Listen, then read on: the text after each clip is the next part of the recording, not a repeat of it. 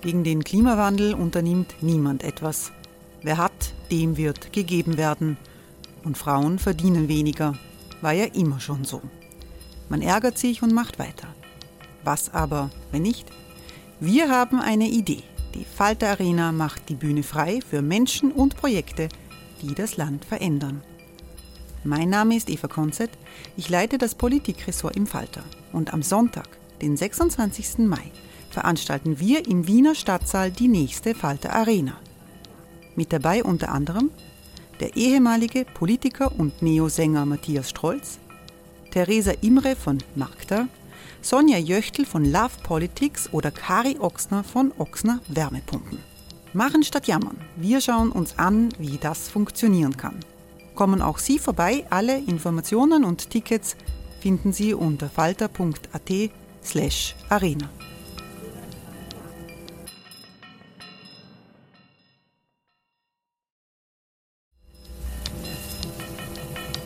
slash arena. Falter-Podcasts werden durch Werbung unterstützt.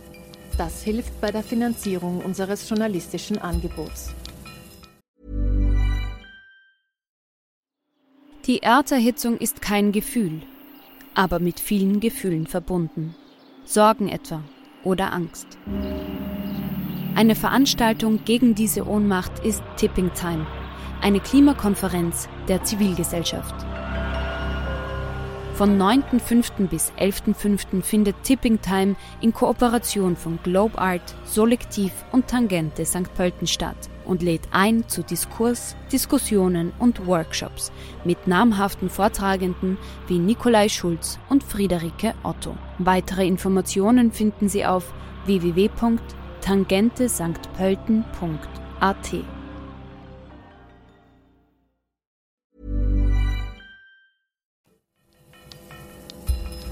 Falter Radio, der Podcast mit Raimund Löw. Sehr herzlich willkommen, meine Damen und Herren, im Falter Radio.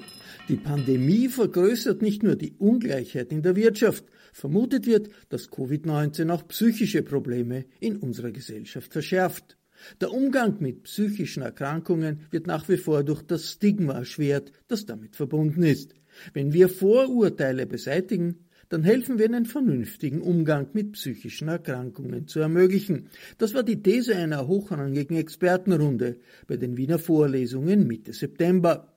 Das Impulsreferat kam vom Chefarzt der psychologischen Dienste in Wien, Georg Psotter. Es folgte eine Roundtable-Diskussion mit der Bloggerin Leonie Rachel Soyel und dem Wiener Koordinator für Psychiatrie und Suchtfragen Ewald Lochner moderiert von der Wissenschaftsjournalistin Marlene Nowotny. Sie hören eine leicht gekürzte Zusammenfassung des nachdenklichen Abends, bei dem Georg Psotter den Anfang machte. Psyche und Stigma beides altgriechische Wörter. Äh, Psyche hat im Altgriechischen bedeutet eigentlich der Atem des Lebens, das Leben schlechthin. Was verstehen wir heute darunter? Heute verstehen wir darunter eigentlich die Gesamtheit unserer Gefühle, oder die Gesamtheit unseres Fühlens, die Gesamtheit unseres Wahrnehmens und auch die Gesamtheit unseres Denkens. Und Stigma, ein ebenso aus dem Altgriechischen kommender Begriff, hat im antiken Griechenland bedeutet das Brandmal. Das Brandmal, das Sklaven und äh, äh, Kriminellen äh, auf die Haut gebrannt wurde, mit dem sie sozusagen äh, gekennzeichnet waren.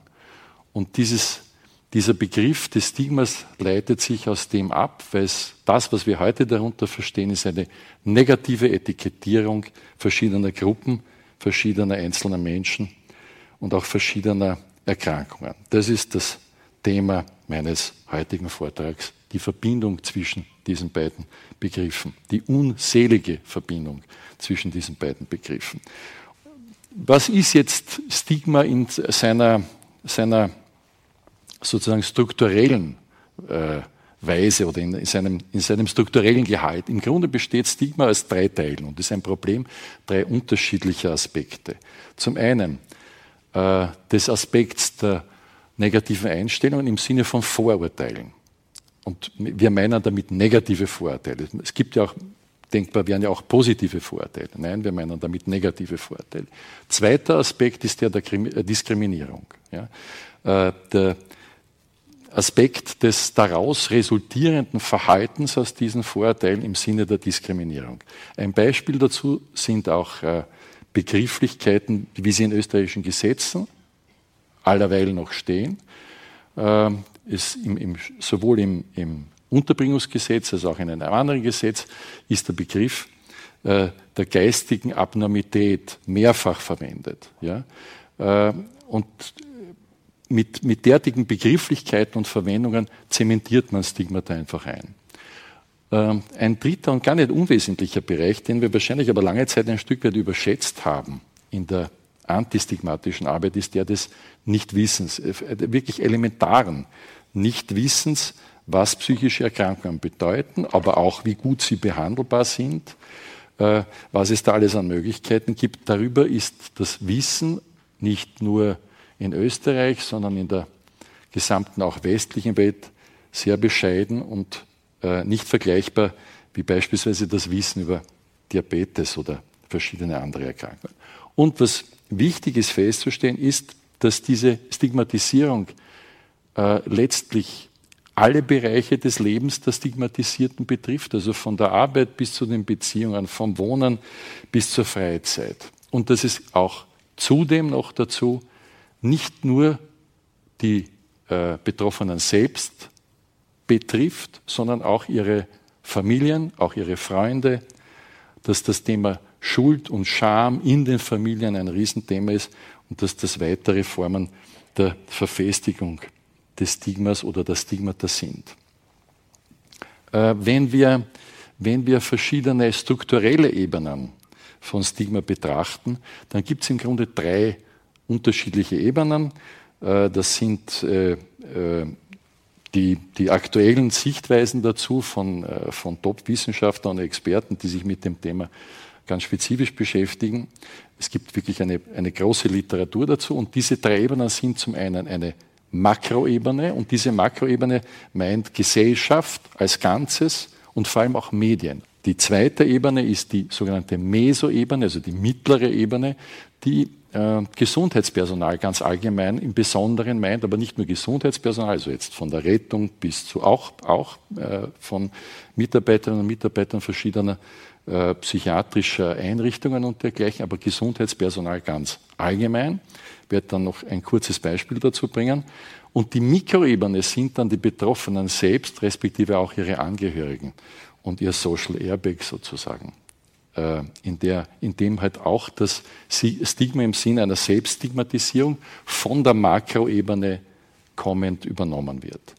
Zur, zu dieser Ebene der, des Gesundheitspersonals, ich kann mich noch gut erinnern, als ich äh, von einer bestimmten internen, es ist ja auch völlig egal, ob das in Österreich oder woanders war, tätig war, also auf einer internistischen Abteilung und jemand mit einem, mit einer, äh, aufgrund einer Lungenentzündung, äh, einen Lungeninfarkt letztlich habend, ob es jetzt von der Lungenentzündung war, her war oder so, ist auch sekundär, und äh, äh mit einer Entzündung des Lungenfells sehr, sehr schmerzhaft, ähm, eingeliefert wurde auf diese interne Abteilung. Äh, und gleichzeitig einen, eine äh, Karte bei sich getragen hat, auf der draufgestanden ist, dass er eine Depotmedikation, eine neuroleptische Depotmedikation kriegt wegen einer schizophrenen Erkrankung. Ab diesem Zeitpunkt war dieser Patient nur mehr der Schizophrene von Zimmer irgendwo, bis es mir gereicht hat und ich gesagt habe, Leute, so nicht weiter weil es geht hier gar nicht um die Schizophrenie, es geht um völlig was anderes, es geht um eine ganz komplett, komplett andere Form eines Leidens. Und äh, von seiner Schizophrenie war im Übrigen überhaupt nichts zu bemerken. Aber ab dem Moment, wo das bekannt war, war er stigmatisiert. Er ist übrigens äh, gesundet und sehr wohlbehalten dann wieder nach Hause gegangen. Äh, und zumindest das ist gelungen. Aber das ist das Stigma der mittleren Ebene, die Produktion der mittleren Ebene. Um noch einmal auf die Makroebene zu kommen, die Holly Baxter ist eine Journalistin, die für den Independent arbeitet und äh, ja auch äh, äh, für verschiedene andere Zeitungen. Äh, und eine, eine, die sich ausdrücklich und immer wieder ausgezeichnet auch in Blogs äußert zum Thema Stigma und die mehrfach zur, zur Gestaltung von Stigma durch, äh, durch äh, quasi hm, psychiatrische Kommentare von Politikern, die bestimmte negative Seiten präsentieren, äh, diese, diese äh, Form der Stigmatisierung, nämlich jetzt nicht der Politiker, sondern diese Form der Stigmatisierung von Menschen, die tatsächlich psychisch krank sind, äh, kritisch aufs Korn nimmt. Und äh, die klare Aussage von ihr ist, stop saying Donald Trump is mentally ill when what you mean is that he is a bad person. Das ist, das ist etwas ganz etwas anderes und mit dieser Vermischung wird das immer wieder gestaltet. Sie werden sehr selten lesen, wahrscheinlich kaum je, dass es Politiker gibt, und zwar sehr erfolgreiche und großartige Politiker, die tatsächlich psychisch krank waren oder sind, weil das aufgrund der Angst vor Stigmatisierung einfach von diesen nicht geoutet wird. Ja. Was sind jetzt die Folgen dieses Prozesses der Stigmatisierung? Äh, im, Im Geschehen für die Betroffenen und auch für ihre Familien und die sozialen Umgebungen. Äh, ich möchte mit dem vor allem beginnen, was Asmus Finzen, einer der großen Sozialpsychiater des deutschen Raumes und einer der großen Stigmaforscher, äh, wirklich ganz klar äh, festgestellt hat, dass Stigma eigentlich das größte Behandlungs- und Genesungshindernis der Jetztzeit ist. Es ist ein Behandlungs- und Genesungshindernis ersten Ranges. Warum ist es das?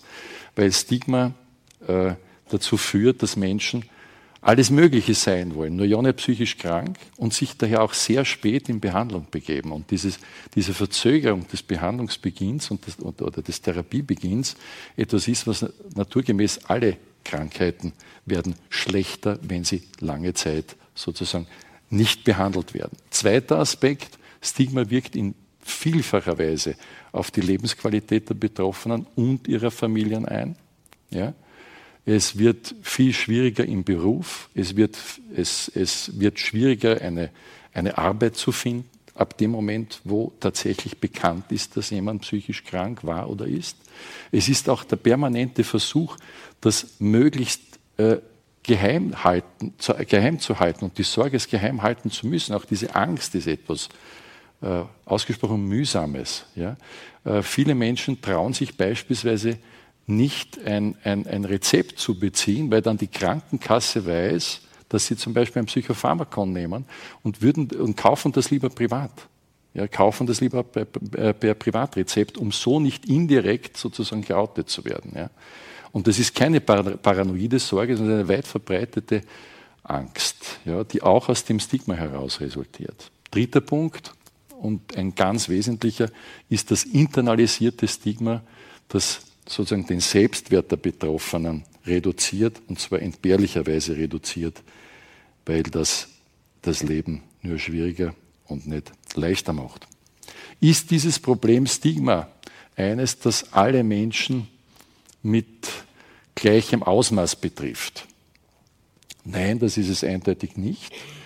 Wir wissen aus verschiedensten Forschungen, dass es vor allem Männer noch stärker betrifft als Frauen, vor allem auch die Selbststigmatisierung. Und wir wissen, dass es ganz besonders jüngere Männer, also unter 25-Jährige und ältere, in dem Fall sind es über 70-Jährige, die damit gemeint sind, betrifft. Vor allem dann, wenn der Bildungsgrad ein geringer ist, weil in diesen Gruppen die Selbststigmatisierung und auch die Fremdstigmatisierung besonders groß ist und letztlich dazu führt, dass sehr, sehr spät überhaupt erst Hilfe aufgesucht wird. Oft erst, wenn noch körperliche Erkrankungen dazukommen oder wirklich ganz besonders schwere psychische Krisen auftreten.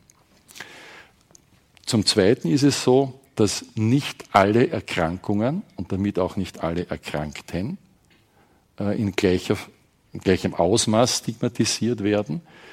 Ganz besonders stigmatisierte Begriffe allein schon ist der Begriff der Schizophrenie, respektive die Gruppe der schizophrenen Erkrankungen und auch der Demenz oder der demenziellen Erkrankungen sind besonders verrufene Erkrankungen sozusagen, wie es früher eben äh, ja, Krebs, Tuberkulose, AIDS waren. Und äh, Heinz Katschnig, einer der, der bedeutenden sozialpsychiatrischen Forscher Österreichs, hat das schon 1989, eine Zeit, wo ich gerade an der Universitätsklinik äh, an, an, seiner Abteilung tätig war, äh, sehr gut formuliert, indem er gesagt hat, äh, jeder, der mit den Kranken und ihren Angehörigen zu tun hat, weiß, welchen Schrecken die bloße Erwähnung des Wortes Schizophrenie das mit der Demenz hat er nicht gesagt, das ist jetzt meine Ergänzung, das ist auf heute übergetragen, hervorruft. Also die bloße Erwähnung. Er hat ja gelernt, es nur vorsichtig oder überhaupt nicht zu verwenden. Offenbar hat der Begriff ein Eigenleben entwickelt, das der heutigen Realität der Krankheit in keiner Weise entspricht. Das ist eine ganz geradezu klassische Wirkung von Stigma. Dass Menschen dann als ihre Erkrankung betrachtet werden, aber nicht mehr als die Menschen, die sie sind, mit allen Möglichkeiten, die sie haben und auch mit den Schwierigkeiten, die sie eben haben. Äh, Im Bereich der Schizophrenie und auch der Demenzerkrankungen wissen wir aus rezenten Forschungen, hat dieses äh, Stigma-Bild leider nicht abgenommen seit den 90er Jahren. Hier sind die Vergleichsforschungen auf die 90er Jahre zurückgehend, sondern eher sogar zugenommen und führt eher zu einem erhöhten sozialen Ausschluss und mehr Diskriminierung. Weiterer Punkt noch, Stigma ist natürlich etwas, was nicht jetzt ausschließlich bei den Betroffenen und äh, bei den Angehörigen Halt macht, sondern auch beim gesamten Bereich, letztlich auch bei der Psychiatrie selbst ist Stigma eine, also die, die Psychiatrie als medizinisches Fach ist per se auch äh, ein ganz ein ordentliches Stück stigmatisiert, was dazu führt, dass äh, äh, einer meiner Lieblingsartikel Shrink, Rethink oder die Frage auch auftaucht, ob Psychiater eine gefährdete Spezies sind, äh, weil selbstverständlich, wenn etwas so stigmatisiert ist, ist nicht gerade daran, gerade auf dieses Fach zu erwarten, auf dieses medizinische Fach, das mit einem besonderen Stigma versehen ist. Es ist die Psychiatrie zwar nicht das einzige Fach, das mit einem Mangel an Nachwuchs sozusagen zu kämpfen hat, aber es ist eines der Fächer, die es im besonderen Ausmaß betrifft. Letztlich noch äh, Stigma als äh, in den rezenten Untersuchungen als, als, als ein, ein Thema auch gegenüber gemeindepsychiatrischen Angeboten in der eigenen Nachbarschaft. Vielleicht zwar eine politisch korrekte Aussage von Interviewten an sich, aber die Frage dann, ob, es, äh, ob das auch okay wäre, wenn, eine wenn ein Ambulatorium in der Nähe wäre oder dergleichen, ist, äh, hier gibt es genauso negative Antworten wie vor 20, 30 Jahren. Und auch eine zunehmend bedenkliche Haltung, dass das, psychiatrisch, das psychiatrische Krankenhäuser, Wien geht hier einen großartigen Weg, nämlich nicht den Weg psychiatrischer Krankenhäuser, sondern das Krankenhäuser, Schwerpunkt Krankenhäuser, und zwar alle, auch möglichst eine Abteilung für Psychiatrie enthalten. Also es sind keine separierten psychiatrischen äh, Krankenhäuser irgendwo am Berg. Dennoch ist es so, dass die, die Haltung eher zunehmend die ist, dass es, um die, dass es um die Sicherheit der Gesellschaft geht vor dem psychisch Kranken, statt um die Gesundung von Menschen mit einer psychischen Erkrankung. Und dass das sozusagen mehr das Bild der psychiatrischen Abteilungen äh, betrifft. Letztlich noch die Frage, ob neue Begrifflichkeiten, die jetzt auch nicht mehr so neu sind wie Burnout, eigentlich dazu führen, dass Befindlichkeitsstörungen damit entstigmatisiert sind. Da gibt es eine, eine, sehr, eine sehr polarisierte äh, fachliche Diskussion dazu. Einerseits scheint es ja so zu sein, allerdings nur dann, wenn die Ursache eines letztlich depressiven Geschehens aus einer, aus einer Arbeitsüberlastung heraus äh, zu geschehen scheint oder auch tatsächlich daraus geschieht. Es scheint ja so, dass, dass äh, Depression als schwere Depression damit nicht weniger stigmatisiert, sondern restigmatisiert ist. Jetzt äh, beginnen in die Zukunft zu blicken. Einer der ganz besonders wesentlichen Fachexperten der Psychiatrie der letzten Jahrzehnte. Norman Sartorius hat ein Buch vor, äh, voriges Jahr herausgegeben. Äh, The Stigma of äh, Mental Illness. Ist das schon jetzt, nimmt es jetzt dieses Stigma sein Ende? Scha schaffen wir es, darüber hinwegzukommen? Wo wir, wo wir noch dazu wissen, dass dieses Stigma auch teuer ist, dass das Stigma auch Kosten beschert. Und er kommt in diesem Buch zu der Meinung, dass es äh, dass er eher sogar die Sorge hat, dass sich das Stigma noch weiter verschlimmern wird. Eine Sorge, die ich nur teilweise teile, obwohl ich ihn als Autor über dies, also über, über alles schätze, aber vielleicht äh, könnten wir doch da auch einige hoffnungsvolle Aspekte hineinbringen und sollten das auch tun. Nämlich in einen Prozess der Entstigmatisierung, die psychischen Erkrankungen aus dem Tabu herauszuholen. Das wäre wahrlich höchst an der Zeit.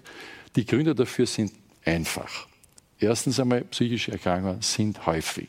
Mindestens ein Drittel der Menschen erlebt während ihres Lebens zumindest eine Phase, eine Episode einer behandlungsbedürftigen psychischen Erkrankung.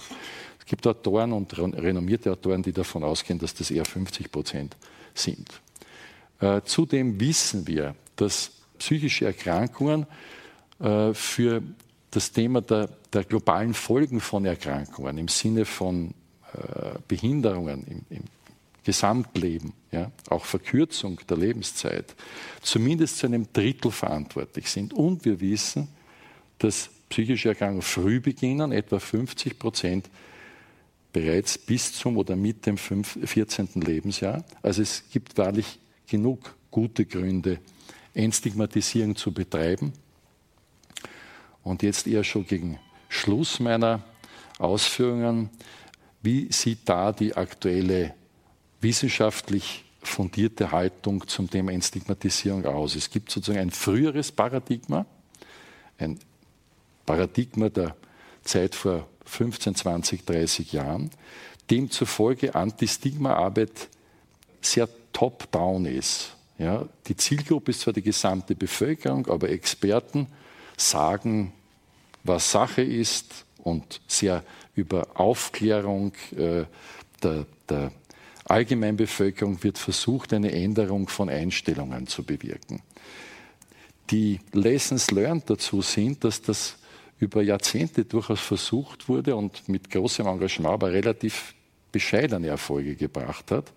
Und das neue Paradigma oder die neuen Paradigmata sind andere, nämlich die, dass Zielgruppe einmal diejenigen sind, die besonders betroffen sind oder auch diejenigen, die in besonderer Weise zu dem Thema etwas beitragen könnten, also beispielsweise die Journalisten, Journalistinnen, junge Menschen, Schülerinnen und Schüler, auch äh, ja, Rettungskräfte, Polizei etc. etc.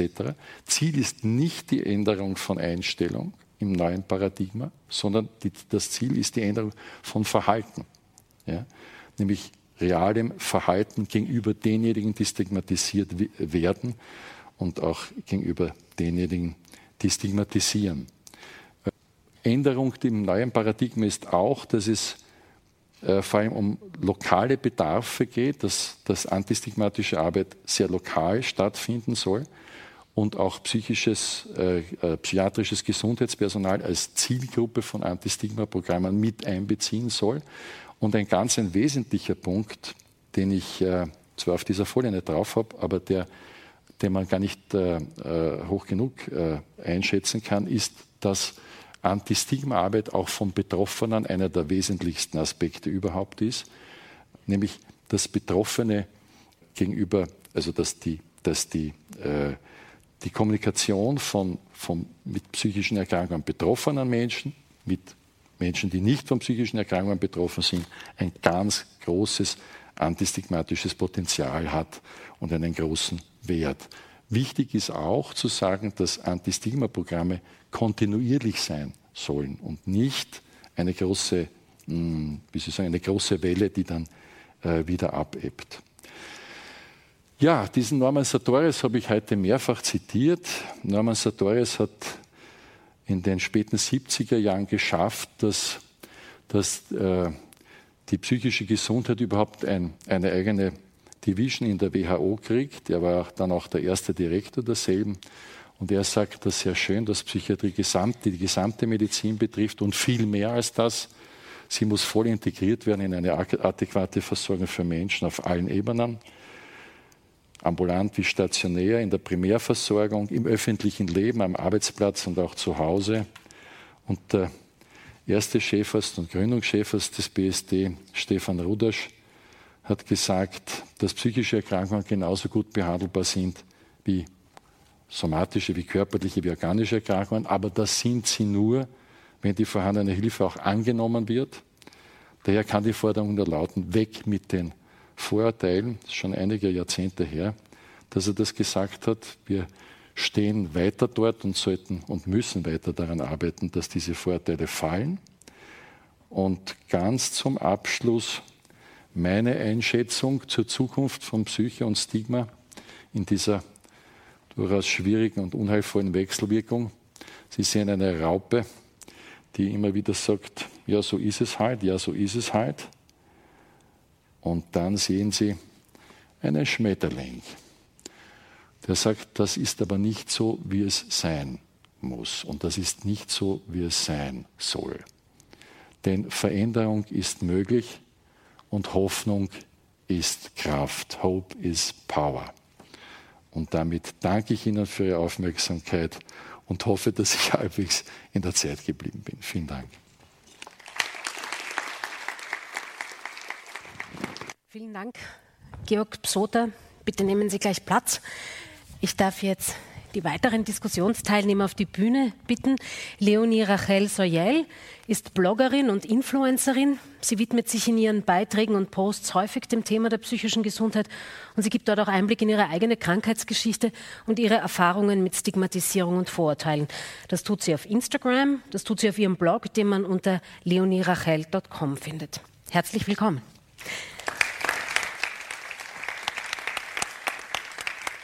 Und ich darf auch Ewald Lochner auf die Bühne bitten. Er ist Koordinator für Psychiatrie, Sucht und Drogenfragen der Stadt Wien sowie kaufmännischer Leiter der psychosozialen Dienste in Wien. Und er engagiert sich gemeinsam mit Georg Psota und Leonie Rachel Soyel für die Kampagne Darüber reden wir, über die wir gleich noch mehr hören werden.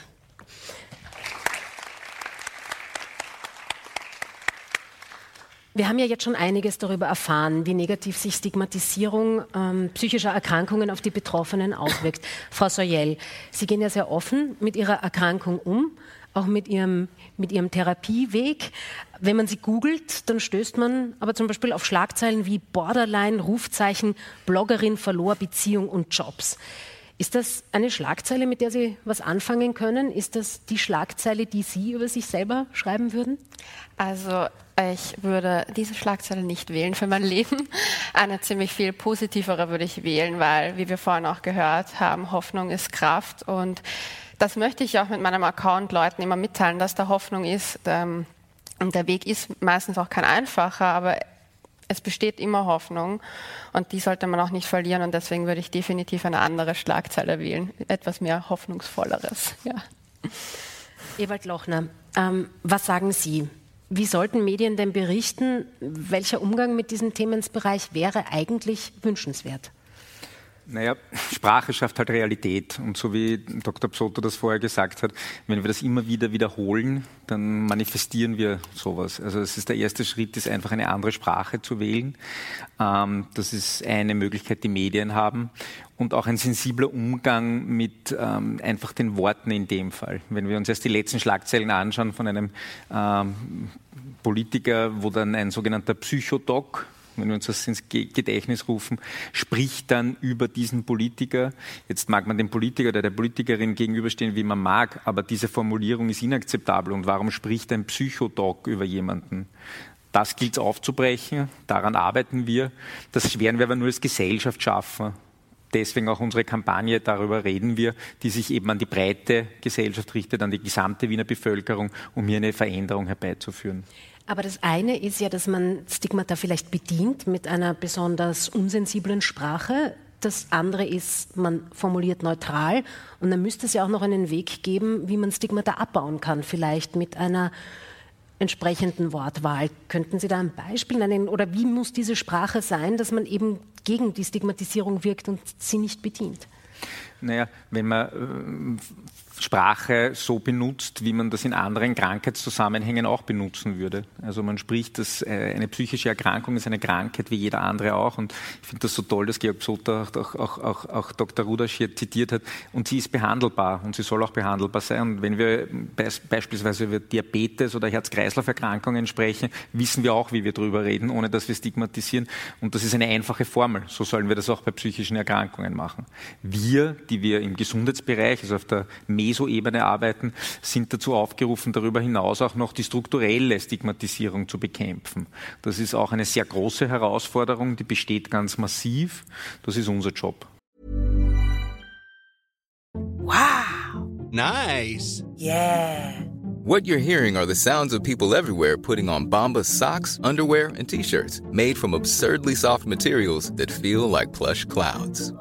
Yeah, that plush. And the best part? For every item you purchase, Bombas donates another to someone facing homelessness. Bombas. Big comfort for everyone. Go to bombas.com slash ACAST and use code ACAST for 20% off your first purchase. That's bombas.com slash ACAST. Code ACAST.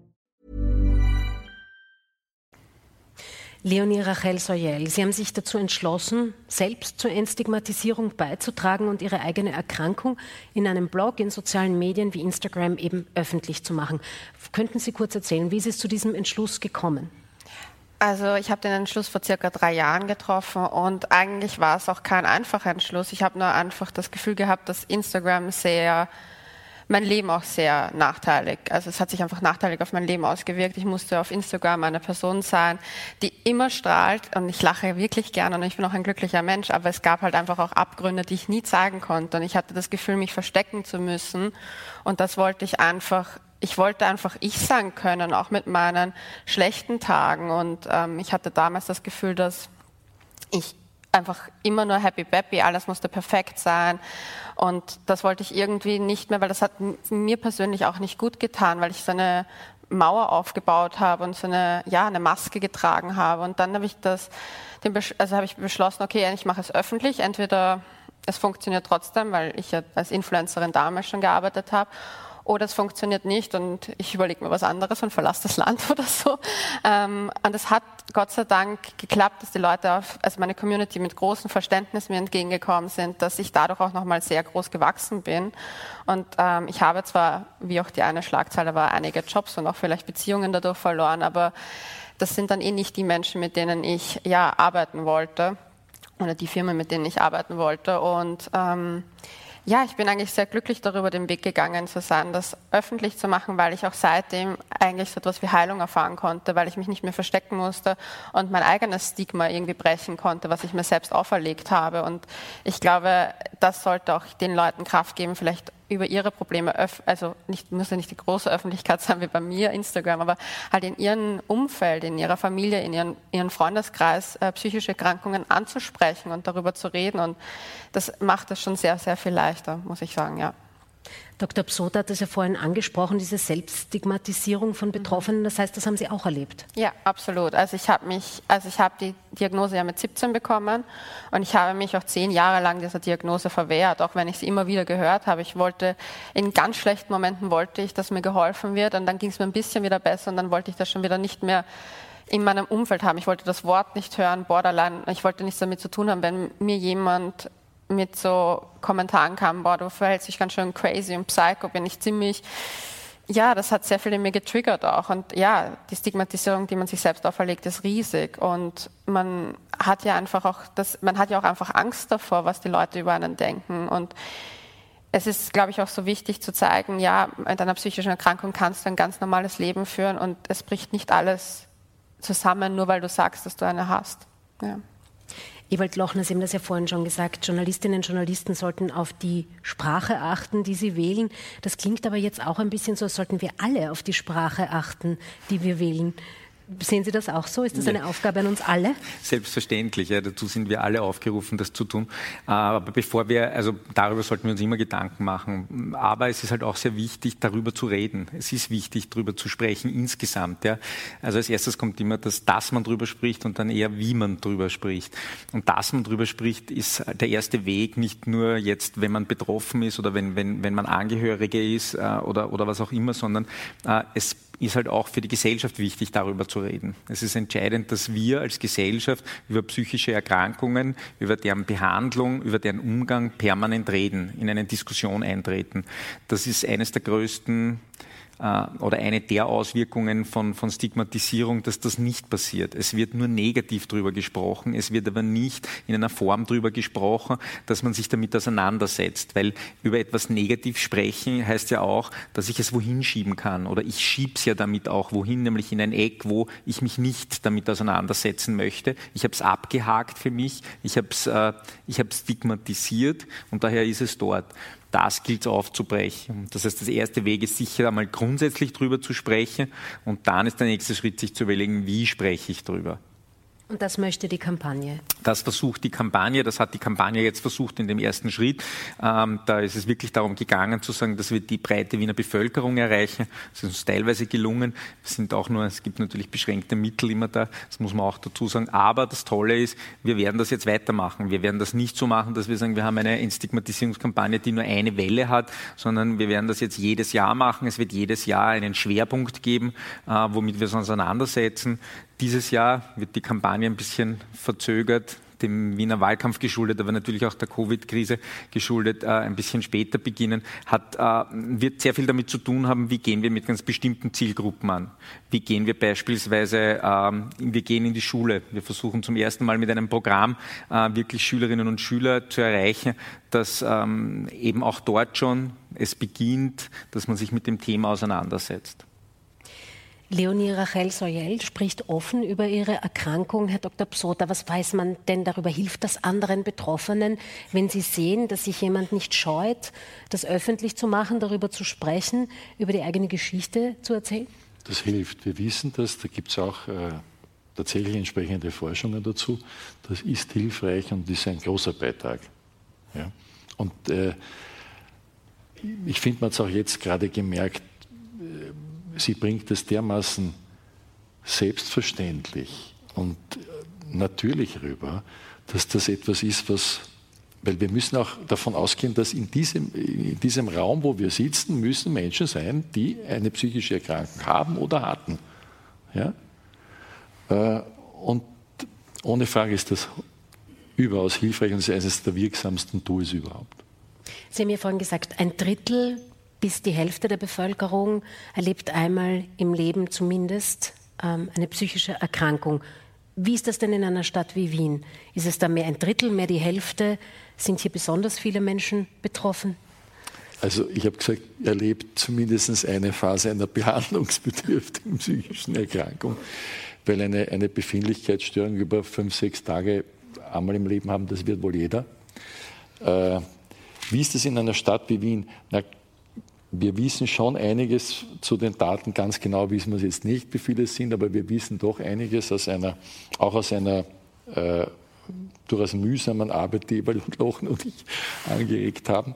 Aber äh, ja, äh, wir können davon ausgehen, dass es in Wien nicht so viel anders sein wird wie jetzt in anderen deutschen, Land, deutschsprachigen Landen oder in Mitteleuropa. Und da ist es zu einem bestimmten Zeitpunkt etwa also innerhalb eines Jahres ist es mindestens ein Viertel bis ein Drittel der Bevölkerung, die zumindest eine, zumindest eine Episode eben hat. Ja, und das, ist, das gilt für, für äh, im Grunde die gesamte westliche Welt. Das wird nicht so wahnsinnig different sein. Es gibt schon bestimmte Gegenden, wo das geringer ist, aber auch bestimmte, wo es wahrscheinlich mehr ist.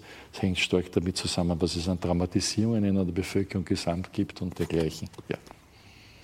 Sie haben vorhin gerade gesagt, Befindlichkeitsstörungen haben wir wahrscheinlich alle ab und an für ja. ein paar Tage. Und dann haben Sie gesagt, aber da ist noch keine Behandlung notwendig. Könnten Sie das kurz erklären? Wann geht man denn davon aus, dass eine Behandlung notwendig ist? Wann muss man sich denn Hilfe suchen, wenn es einem ja. nicht gut geht? Das war ein, ein äh, nicht, nicht ausreichend ausverbalisierter kleiner Schlenker zur, zur zur Depression, zu depressiven Phasen, der allerhäufigste Verlauf der ersten depressiven Phase ist der Spontanverlauf der Heilung. Das ist der allerhäufigste Verlauf der ersten Phase. Ab der zweiten ist es ein Stück weit anders. Und äh, wenn jemand das erste Mal in seinem Leben fünf Tage schlecht drauf ist, ob das jetzt ob das tatsächlich die Kriterien, also vom Zeitkriterium her erfüllt es nicht der depressive Phase, weil da werden es 14 Tage nonstop. Aber äh, wir müssen überhaupt äh, davon ausgehen, und das ist auch ein ganz ein wichtiger Punkt, dass psychische Erkrankungen nicht so sehr entweder oder Angelegenheiten sind, sondern aus einem Kontinuum heraus geschehen. Also das, das Kontinuum vom Gesund ins Krankwerden ist ein Kontinuum, auch das umgekehrte Kontinuum ist ein Kontinuum. Das wird alles zu, zu, zu sehr als, als, als Entweder-Oder-Dimension äh, aufgefasst. Also äh, Befindlichkeitsstörungen, dass man ein paar Tage schlecht drauf sind. Ich glaube, da sind wir uns alle einig, das werden wir alle einmal gehabt haben. Es ist was anderes, wenn das sehr wiederholt auftritt, wenn das in einem, wenn das in einem Jahr sehr viele Male vorkommt und dergleichen. Und dann ist es schon eine Frage äh, auch einer entsprechend wirklich äh, guten Klärung und einer guten Untersuchung, in welchem Zusammenhang das zu sehen ist. Ja. Weil Sie gerade gesagt haben, es ist ein Kontinuum da finde ich es ja dann besonders schwierig, wenn ich da drinnen stecke in der Situation und ich habe so ganz leichte Verschlechterungen über die Zeit, selber zu verstehen, dass ich mir jetzt eben Hilfe suchen muss oder dass der Punkt gekommen ist. Sind da die Freunde und die Angehörigen wichtig, dass die sagen, die kriegen ja vielleicht Veränderungen anders mit? Sind ein ganz ein wesentlicher Spiegel, ohne jede Frage aber auch die Betroffenen selbst, sofern sie nicht schon dieses, äh, diese, diese Sorge einfach haben, alles darf sein, nur eine psychische Krankheit darf es auch nicht sein. Äh, wenn Betroffene merken, dass sie in einem Jahr 10, 20, 30 solche 5, 6, 7 Tage Phasen haben, ist ja ganz was anderes wie eine, eine kurzfristige Befindlichkeitsstörung. Das nimmt ja einen Menschen ganz anders mit. Ja, das ist ja etwas, was ihn wesentlich mehr beeinträchtigt. Ähm, also das, könnt, das kann schon auch von den Betroffenen selbst ausgehen, aber, aber natürlich ist es, ist es etwas, was von der sozialen Umgebung rückgemeldet wird. Ja, sofern die soziale Umgebung nicht auch sagt, alles darf sein, nur ja nicht eine psychische Erkrankung. Leonie Rachel Soyel, wie war das denn bei Ihnen? War das auch so ein Kontinuum und dann war irgendwann der Leidensdruck so groß oder haben Sie Freundinnen, Freunde darauf aufmerksam gemacht, dass Sie sich Sorgen machen? Also bei mir war das ja noch, als ich ein Teenager war und ähm, meine Eltern haben sich einfach Sorgen gemacht, weil sie halt einfach gemerkt haben, dass es mir psychisch nicht sehr gut geht. Meine Mutter hat dann noch ähm, sozusagen äh, Suizidgedanken, die ich auch zu Papier gebracht habe, gefunden. Und aufgrund dessen hat sie mich dann also erstmals also Therapie auch gebracht und so. Ich muss sagen, ich habe das dann aber relativ schnell auch verweigert. Also das war dann eher so, ich wollte damit nichts zu tun haben, aber der Support war in meiner Familie immer da, auch in meinem Freundeskreis. Und ich habe auch meine Freunde gerade heute eingeladen, die mich halt auch auf meinem Weg immer unterstützt haben und auch immer sagen, sehr ehrliches Feedback geben, wenn auch Situationen oder Sachen, die passiert sind, nicht in Ordnung waren, weil das war mir auch immer sehr wichtig, dass ich halt das offene Gespräch da führen kann und sagen, weil meine Borderline-Erkrankung einfach auch impulsives Verhalten als äh, Symptom hat und ich da einfach manchmal auch nicht die Kontrolle so darüber habe und dass sie mir halt einfach ehrliches Feedback auch im Nachhinein geben, wie sie die Situation empfunden haben und was ich dann noch, dann kann ich viel besser an mir arbeiten. Und das war mir auch immer sehr wichtig, dass das Gespräch einfach offen bleibt und ja, ich habe Gott sei Dank das Glück, dass ich einen super supportive Family- und Freundes-Background habe. Und ja, das hat leider nicht jeder, deswegen hoffentlich ändern wir da was zusammen. Darüber sprechen ist wichtig. Ähm, zu erzählen von der eigenen Geschichte ist wichtig, dass alles schafft Sichtbarkeit. Warum ist diese Sichtbarkeit denn so wichtig, wenn wir daran arbeiten wollen, diese Stigmata zu demontieren? Naja, wie jede andere Erkrankung ist eine psychische Erkrankung, ähm, wird nicht besser, wenn sie nicht behandelt wird. Das heißt, es ist eher davon auszugehen, dass sie schlechter wird, die Erkrankung.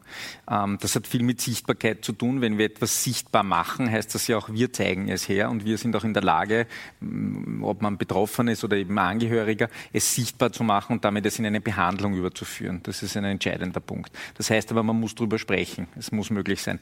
Ich finde die, die, dieses typisch Wienere, wie geht's da? Das sollte man zum Beispiel ernst nehmen. Das ist eine, also entweder man stellt die Frage, wenn man wirklich eine Antwort haben will, oder man stellt die Frage, wenn man einfach nur in ein Gespräch kommen möchte. In jedem Fall gibt es auch, hier wäre die Variante, oder es sind beide Varianten offen, dann tatsächlich auch mit einer ehrlichen Antwort umzugehen. Muss man, kann sich jetzt jeder überlegen, wie oft antwortet man auf die Frage, wie geht's da, jetzt wirklich ehrlich, beziehungsweise möchte auch eine ehrliche Antwort bekommen. Das ist so ein Weg, das ist ein, so ein Gedankenmuster oder so ein Gedankengang, ähm, ein Experiment, das man einmal anstellen kann, um genau in diese Richtung zu kommen. Das ist ein gutes Beispiel oder das ist ein Beispiel dafür, wie strukturelle Stigmatisierung ausschaut. Sie haben ja in Ihrem Vortrag Stefan Rudasch zitiert, psychische Erkrankungen sind genauso gut behandelbar wie organische. Vielleicht könnten Sie das kurz sagen aus heutiger Sicht. Wie schaut denn eine gute Behandlung aus? Was für Facetten deckt die ab? Was gehört alles dazu? Also ich würde aus heutiger Sicht sogar zuerst mal vorweg sagen, dass psychische Erkrankungen, wenn man sie jetzt einteilt in leicht, mittel und schwer, ja, nicht die jeweilige Erkrankung, sondern die, Erkrankungs, die Erkrankung generell, also die Erkrankungsphase, sagen wir es mal so, sogar besser behandelbar sind als, als äh, organische Erkrankungen. Das einmal vorweg. Ja. Was gehört jetzt zu der jeweiligen Behandlung dazu? Das ist, wie Ewald Lochner auch schon äh, äh angedeutet hat, ein breites Spektrum von äh, letztlich psychotherapeutischen über sozialtherapeutische bis zu pharmakotherapeutischen und auch anderen Formen letztlich sozusagen biologischer Methoden. Also ein relativ weites Feld äh, mit doch etlichen Möglichkeiten, die wir heute zur Verfügung haben. Äh, es ist allerdings so, dass das strukturelle Stigma wirklich im Moment hochwirksam ist und beispielsweise in dem im Bereich der Psychopharmakologie uns in den letzten 20 Jahren, 15 Jahren kaum Fortschritte beschert hat. Sehr, sehr wenig. Ja? Und äh, obwohl Psychopharmaka nicht mehr so verrufen sind heute, wie sie es einst waren, äh, die großen Pharmakonzerne gar nicht mehr daran interessiert sind, hier sehr aufwendige Forschung in großem Rahmen zu betreiben. Frau Soyel, was ist denn das zum Beispiel bei Ihnen? Was sind das für Aspekte, die für Sie wichtig sind, die Sie unterstützen, die Ihnen Kraft geben? Also ich habe neben, also ich gehe in Therapie, aber neben meiner Therapie mache ich äh, sehr viel Yoga, weil mir das sehr, sehr geholfen hat. Ich mache auch zurzeit eine Yogalehrerin-Ausbildung, weil ich einfach gemerkt habe, dass für mich also die Bewegung plus die Atemtechniken, auch dieses, den Fokus halten mir extremst geholfen haben. Natürlich auch mit meiner, der Unterstützung meiner Therapeutin. Aber auch dieses, man, jeglicher Sport steigert den Serotoninhaushalt einfach. Da fängt schon mal an, dann die Bewegung, die Atemtechniken helfen in Krisensituationen. Wie kann ich meinen Körper, mein Nervensystem wieder beruhigen? Ähm, das hat mir sehr geholfen. Deswegen möchte ich da auch Lehrerin werden, weil ich anderen Menschen das auch zeigen möchte, dass es auch diese Möglichkeit gibt. Natürlich würde ich nie sagen, dass es, also es geht einfach auch trotzdem nicht ohne Therapie. Ähm, ich habe zusätzlich aber auch noch ein Coaching, weil ich gemerkt habe, dass zum Beispiel Stress im beruflichen Aspekt auch bei mir ein Triggerpunkt ist, der das verstärkt. Und ja, es nimmt sehr viel Zeit in Anspruch. Und ich habe Gott sei Dank das Privileg, dass ich mir das auch leisten kann, diese Zeit und auch das Geld in meine Gesundheit, in meine mentale Gesundheit zu investieren, was eben leider viele nicht können. Das heißt, Sie versuchen ganz bewusst Stress zu reduzieren auch, weil Sie wissen, dass es Ihnen einfach nicht gut tut. Absolut. Und es ist leider traurig, dass in unserer westlichen Welt äh, Stress ein Indikator für Erfolg ist. Und dass wenn ich Leuten sage, ja, ich gehe ins Yoga und ich mache was für meine Gesundheit, dass dann irgendwie ja so, mach, du hast ja die Zeit dafür. Ja, ich nehme mir die Zeit dafür, weil ich möchte mental gesund bleiben. Und also mir ist meine mentale Gesundheit halt wichtiger als ähm, manche anderen Aspekte. Ich brauche halt keine Gucci-Handtasche dafür. Yoga gehört zu den Dingen, die sicher sehr gesund sind, wenn man Stress hat, um äh, sich abzulenken, um auch den Stress äh, wegzulenken. Ähm, viele Menschen können das aber nicht, die haben keinen Zugang zu solchen Techniken. Da kommen oft Süchte ins Spiel. Das sind Erkrankungen, die ebenfalls stark stigmatisiert sind. Ähm, um Dampf abzulassen, wird dann was getrunken oder ähm, irgendwelche anderen Substanzen genommen diese Menschen, diese Betroffenen, thematisieren die denn ihren Druck, ihre Ängste, wenn die dann zum Beispiel in Einrichtungen des Sucht- und Drogenhilfenetzwerks der Stadt Wien kommen? Leben die mit diesen Vorurteilen? Ja und nein. Ähm, das ist ein bisschen mit, mit, also erstens Sucht ist eine psychische Erkrankung. Das vergisst man sehr schnell. Es ist nicht, dass Sucht isoliert ist, sondern Sucht ist eine psychische Erkrankung, eine der psychischen Erkrankungen. Zweitens, ähm, es ist immer ein bisschen eine Henne-Ei-Frage. Existiert die Sucht alleine oder war da nicht vorher schon eine andere psychische Erkrankung oder ist infolge der Sucht eine andere psychische Erkrankung gekommen? Also das muss man, das muss man immer bedenken und das ist ein bisschen eine Henne-Ei-Frage. Stigmatisiert ist Sucht in weiten Teilen sehr, in anderen Teilen wieder überhaupt nicht. Überlegen wir uns einmal kurz Alkoholkonsum. Das ist, das, äh, der Konsum ist noch keine Sucht, aber da ist eine, eine fließende Grenze oder die Grenze gibt es, ist ein fließender Übergang und das muss man sich auch vergegenwärtigen, dass das ist. Hingegen, wenn wir denken an Sucht und wir überlegen uns äh, opiatabhängige, intravenös konsumierende Menschen, da gibt es ein ganz klares Stigma, da hat die Gesellschaft eine ganz klare Ansage, wo die sein sollen und wo sie nicht sein sollen. Das heißt, auch hier ist es ein breites Spektrum. Begeben sich Menschen, die eine Suchterkrankung haben, in eine Behandlung, Behandlung. Auch da ist wieder der Aspekt, das dauert sehr lange, leider zu lange. Ähm, meistens sind die Krankheit schon sehr weit fortgeschritten, wenn, sie, wenn sich Menschen dann in eine Behandlung begeben dann beginnt natürlich dieser Prozess, sich damit auseinanderzusetzen und auch darüber zu reden und auch diese Dinge zu bearbeiten. Aber auch hier gilt für uns als Gesellschaft, erstens ein Auge drauf zu haben, auf unser Umfeld, das auch wieder zu thematisieren und darüber zu reden. Es ist darüber zu reden, wenn ich einen Arbeitskollegen, eine Arbeitskollegin habe, die von sieben Tage die Woche, sechs Tage die Woche eine erhebliche Menge Alkohol konsumiert. Das kann man thematisieren. Das ist nicht etwas, wo man Geheimnis draus machen muss oder wo man sagen muss, darüber kann man nicht reden. Das ist wichtig, weil nur wenn man darüber redet, dann wird das irgendwann einmal vielleicht auch in das Bewusstsein der Gesellschaft so eindringen, dass man sagt, okay, eigentlich ist es nicht so schwierig, auch sich das, äh, da einer Behandlung, eine Behandlung zu bekommen und daher sich auch von dieser Sucht nicht ganz zu lösen. Es gibt Erkrankungen, die sind halt chronisch rezidivierend und da können halt Suchterkrankungen dazu. Das heißt, chronisch heißt, dass sie dauerhaft sind und rezidivierend, dass sie in immer wieder in Abständen stärker oder schwächer wieder kommen. Das ist halt nun einmal so. Die Frage ist, wie gehe ich dann damit um als Betroffener, als Betroffene und als Gesellschaft? Herr Dr. Psota, fällt Ihnen denn ein Beispiel ein, eine Fallgeschichte von jemandem, der eben wegen dieser Selbststigmatisierung, die Sie auch angesprochen haben, sich sehr spät erst Hilfe gesucht hat, vielleicht schon früher gekommen wäre, wenn das nicht stattgefunden hätte, wenn er nicht Angst gehabt hätte vor Vorurteilen oder Verurteilung? Ja, da fallen mir zahlreiche Beispiele ein und ich würde, würde mir jetzt schwer oder ich tue mir schwer, eines herauszugreifen, sage ich jetzt einmal. Äh, aber klassischerweise ist es, ich, ich, ich, ich, sage jetzt nicht ein ganz konkretes Beispiel, sondern ich versuche das in einer, in einer Gesamtformulierung sozusagen äh, unterzubringen. Ist es beispielsweise, dass Menschen mit einer, mit einer Depression zu einem Zeitpunkt dann zum Facharzt für Psychiatrie, zur Fachärztin für Psychiatrie kommen, äh, wo bereits seit Monaten eine schwere Durchschlafstörung vorliegt, jede Nacht verschwitzt, dass schon die Sorge besteht, dass, dass, das, auch eine, dass das auch eine körperliche Erkrankung sein könnte. Dieses Schwitzen taucht dann auch in der sogenannten somatischen Depression auf. Seit Wochen oder manchmal sogar schon bereits seit Monaten gelingt es kaum mehr in der Früh aufzustehen. Äh, die Erschöpfung ist grenzenlos und das, das, das Selbstbild ist, ist eines, das nur von, nur von dunklen Farben äh, gezeichnet ist. Und das ein Zustand, der nicht seit zwei Wochen, seit vier Wochen, sondern seit einem halben Jahr besteht. Ja? und wirklich schon in eine, in eine sozusagen sekundäre Erschöpfung durch die schon länger bestehende Depression geführt hat. Also, äh, und davor ist schon alles Mögliche abgeklärt. Also wenn das jetzt differenzierte Menschen sind, die sich durchaus auch sonst um sich selber kümmern, da ist schon jede, jede andere mögliche Erkrankung ausgeschlossen, nur die noch nicht, weil die, die eh vermutet wird oder befürchtet wird, die darf es ja nicht sein. Ja? Und das ist viel Zeit, die da verloren gegangen ist, weil je länger das angehalten hat, desto länger dauert es auch wieder, bis jemand gesund wird. Ja? Überwiegend, weit überwiegend werden Menschen nach so einer Phase wieder gesund. Weit, weit überwiegend.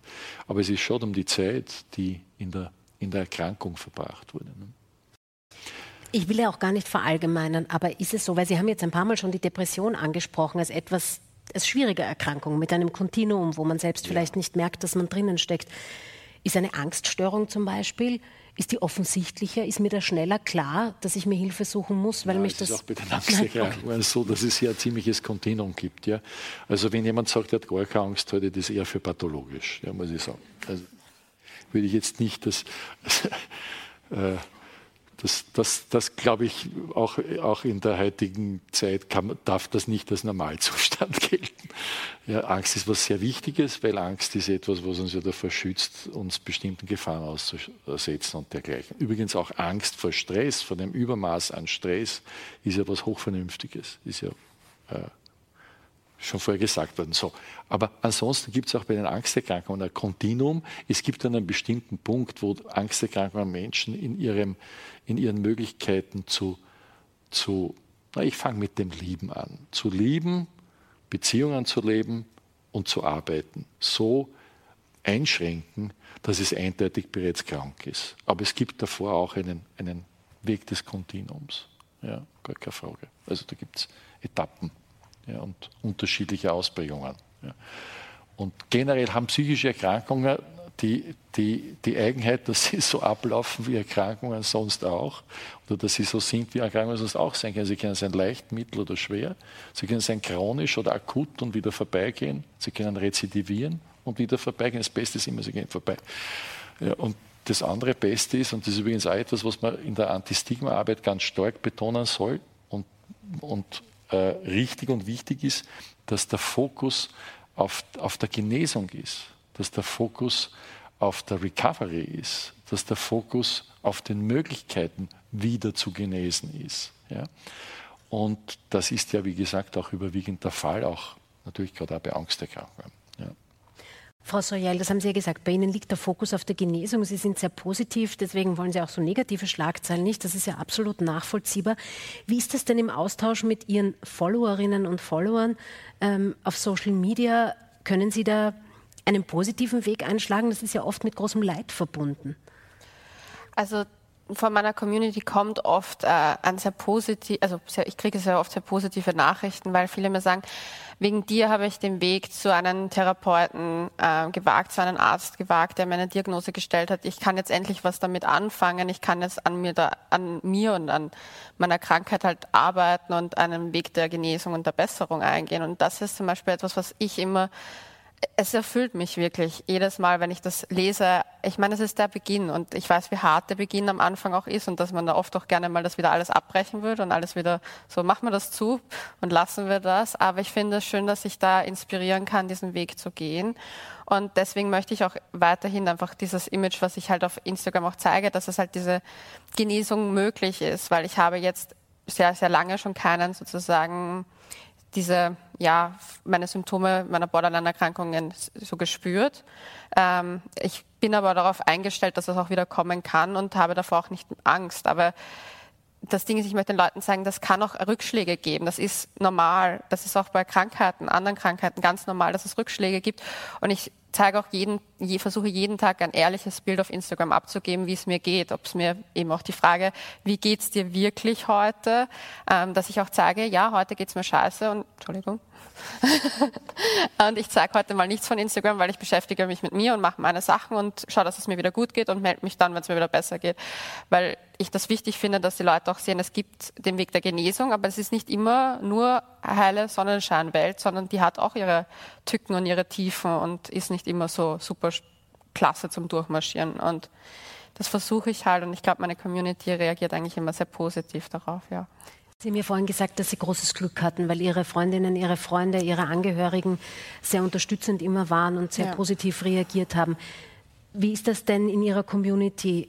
Thematisieren da vielleicht manche, dass sie eben diese Unterstützung zu Hause oder im engsten Freundeskreis nicht bekommen? Also ich habe schon einige Follower, Followerinnen, ähm, mit denen ich schon seit sehr vielen Jahren im Kontakt bin. Und mir fällt genau gerade eine Person eben ein, die eben eigentlich die Transgender ist und dementsprechend auch ähm, einen, einen Weg hatte, der mit Therapie etc. auch sie ist in Therapie gegangen deswegen. Und die hat zum Beispiel gesagt, dass sie von ihrer Familie verstoßen worden ist. Nicht nur wegen ihrem Entschluss, als Frau zu leben, sondern auch eben den, die psychischen Erkrankungen, die sie zusätzlich noch hatte, also die Depressionen, die dazu kamen. Und ähm, das ich versuche halt da auch immer den Kontakt zu halten und auch irgendwie Hilfestellung zu geben, soweit das möglich ist. Und ich finde es so extremst traurig, wenn ich das lese und dass also die Kontaktaufnahme verweigert wird etc. Es ist Gott sei Dank ein nicht so großer Teil. Also zumindest wird mir das nicht so oft zugetragen, dass da das, der Background nicht so positiv reagiert. Aber ich versuche halt eben auch genau diesen Leuten ja die Online-Freundin zu sein, die vielleicht einmal mit einem Ratschlag, einer Hilfestellung dasteht, die die richtigen Nummern vielleicht schneller zur Hand hat und in einer Notsituation vielleicht dann trotzdem mal helfen kann. Ja. Jetzt ist ja gerade dieses Jahr ein besonders herausforderndes, die Coronavirus-Pandemie, der Lockdown. Das war und ist für viele Menschen sehr belastend. Warum ist denn das Stigma, das auf psychischen Erkrankungen liegt, gerade jetzt vielleicht noch problematischer, Herr Dr. Psoter?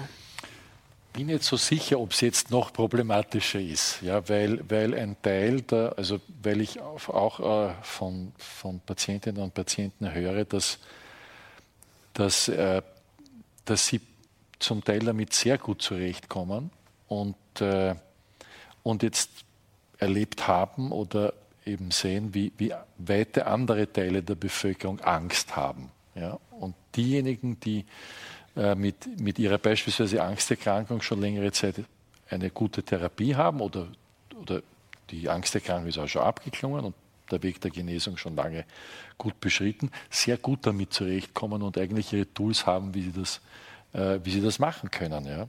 Beispielsweise mit Yoga.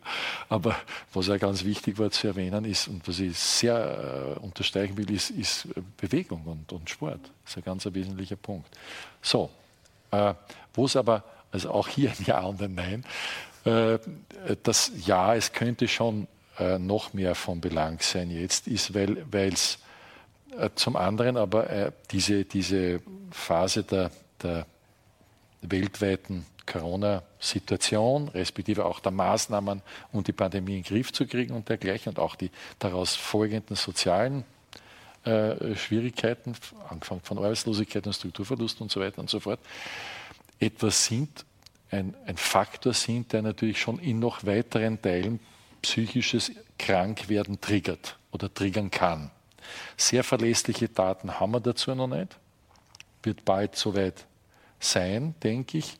Aber das ist schon ein Punkt, wo es noch mehr Menschen betreffen kann. So, und jetzt ist, der, jetzt ist natürlich, wenn da das Stigma so sehr die Menschen davon abhält, wie sonst sich Hilfe zu holen, dann betrifft das noch mehr. Ja? Und insofern ist es dann schon von großem Belang. Äh, wie haben wir reagiert? Wir haben so reagiert, dass die Stadt Wien äh, äh, mit dem PSD Wien eine Corona-Sorgen-Hotline äh, initiiert und, und gestaltet hat um einen möglichst, möglichst wirklich ultimativ niederschwelligen Zugang zu bieten. Weil Sorgen bei Corona wird man ja nur haben dürfen und da kann man dann anrufen. Ja. Die Nummer ist übrigens 4530 und dann zweimal die Null. Ja, 530 und 00 nach dem 4000. Und das, das halte ich schon für einen sehr wichtigen Zugang, als, als einen ersten Schritt einmal dort anrufen zu können und dann auch eine wirklich fachkundige Beratung zu kriegen, aus der sich dann verschiedenes anderes ergeben kann. Was Corona mit uns allen, nämlich jetzt was Corona respektive die Maßnahmen, ja, die, die, oder die Gesamtsituation, also vor allem dieser, dieses unselige Social Distancing, was ja ein Quatsch ist. Es geht ja nicht um soziale Distanz, es geht um physische Distanz, äh, es geht um soziale Nähe, und es geht um emotionale Nähe, aber um physische Distanz. Was das trotzdem, dieses in, aus der physischen Distanz das zu gestalten, mit uns allen macht, das weiß noch niemand wirklich genau. Das werden wir, wir sehen. Aber äh, ganz sicher ist es so, dass, dass wir dass wir da wachsam sein müssen, was das mit der Gesellschaft als Ganzes macht, was das mit uns allen Menschen macht. Und ganz sicher ist es so, dass verschiedene Dinge wie Struktur, aber auch Sport, Bewegung, äh, schöne, schöne Bewegung, das Schöne suchen sozusagen auch und auch eben Yoga, ähm, ja, Methoden sind, um, um, um, um, das, um das zu bewältigen. Frau Soyel, wie haben Sie denn diese Zeit erlebt? Haben sich da mehr Menschen bei Ihnen gemeldet? Wurde da mehr diskutiert über psychische Belastungen? Also ich muss dazu sagen, also ich, also ich selber habe die Zeit des Lockdowns, ich bin ja gerade von einer sechswöchigen Asienreise zurückgekommen und bin dann sozusagen von sechs Wochen alleine durch Asien reisen, straight in den Lockdown. Ich habe gemerkt, dass es auf jeden Fall für mich so war, dass ich durch meine Therapie, weil ich muss ehrlich sagen, für mich war dieser Ausnahmezustand einfach Normalität oft in meinem Kopf. Und deswegen war ich darauf sehr gut vorbereitet und ich habe die Zeit eigentlich sehr, sehr für mich sehr sinnvoll nutzen können. Ich bin nur drauf gekommen, dass Menschen, die halt zum Teil gedacht haben, dass sie mental super fit sind, auf einmal, also vor allem auch in meinem Freundeskreis, wo auf einmal sich ja Panik ausgebrochen ist, wo ich dann gefragt wurde, ob ich jetzt akut weiß, wie man sich Hilfe holen kann. Und ich habe dann eben auf die, auf die Sorgennummer auch verwiesen, beziehungsweise habe hab auch äh, gesagt, dass gewisse Therapeuten ja auch per Zoom etc. Therapie anbieten und Hilfe anbieten und dass man sich da halt schon auch Hilfe suchen sollte, so schnell wie möglich, bevor das halt sich irgendwie verfestigt. Ähm, mir ist aufgefallen, dass in der Corona-Zeit die Stimmung sehr positiv noch war und wir halten zusammen, wir schaffen das zusammen, wir sind, äh, wir sind Team Österreich. Das Team Österreich hat sich aber dann, wie der Lockdown vorbei war, auch wieder aufgelöst und dass die Leute jetzt auch zum Teil ein bisschen verloren sind, wo sie sich jetzt hinwenden können, was sie jetzt weitermachen können, weil die Angst ist ja trotzdem bei vielen noch da. Viele wurden wachgerüttelt dadurch und haben erkannt, so, okay, mental bin ich einfach nicht da, wo ich eigentlich gerne sein möchte. Auch zum Beispiel, dass die Veränderung gemerkt, okay, mein Job erfüllt mich doch nicht so sehr, ich möchte in eine andere Richtung gehen und das, ich kann aber jetzt meinen Job nicht verlieren, weil jetzt ist wir, wir, wissen alle nicht, was als nächstes kommt und das ist auch eine psychische Belastung. Und da kann es dann oft auch zu Alkohol, wird oft gegriffen. Ich habe das halt auch gemerkt in der Corona-Zeit, dass es sehr oft diese, ja, man trifft sich auf Zoom-Drinks und so weiter gab.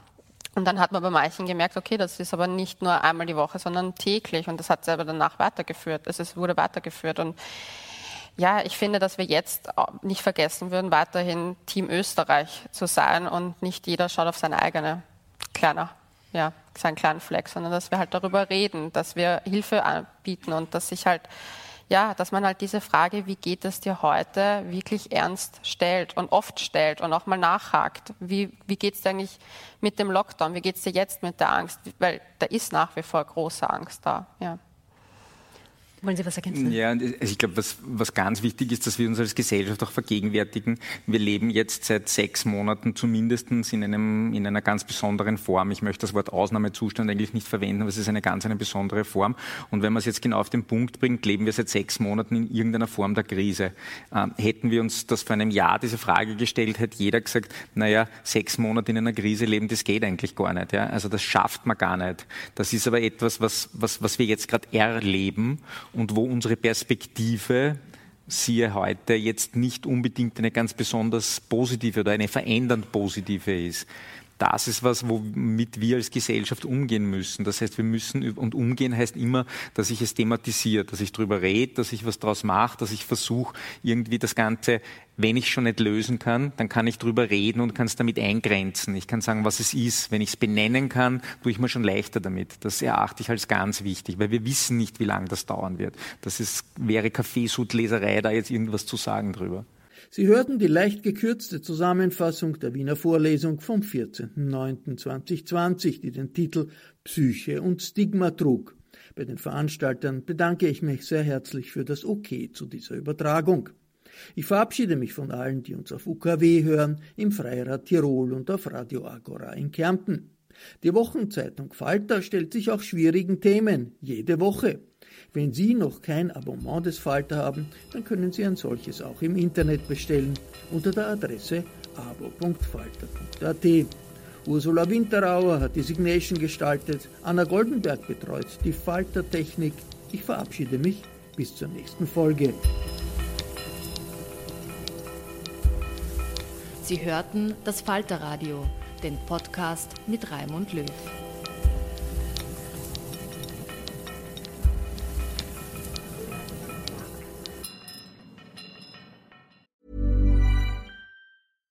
Want flexibility? Take yoga. Want flexibility with your health insurance? Check out United Healthcare Insurance Plans. Underwritten by Golden Rule Insurance Company, they offer flexible, budget friendly medical, dental, and vision coverage that may be right for you. More at uh1.com.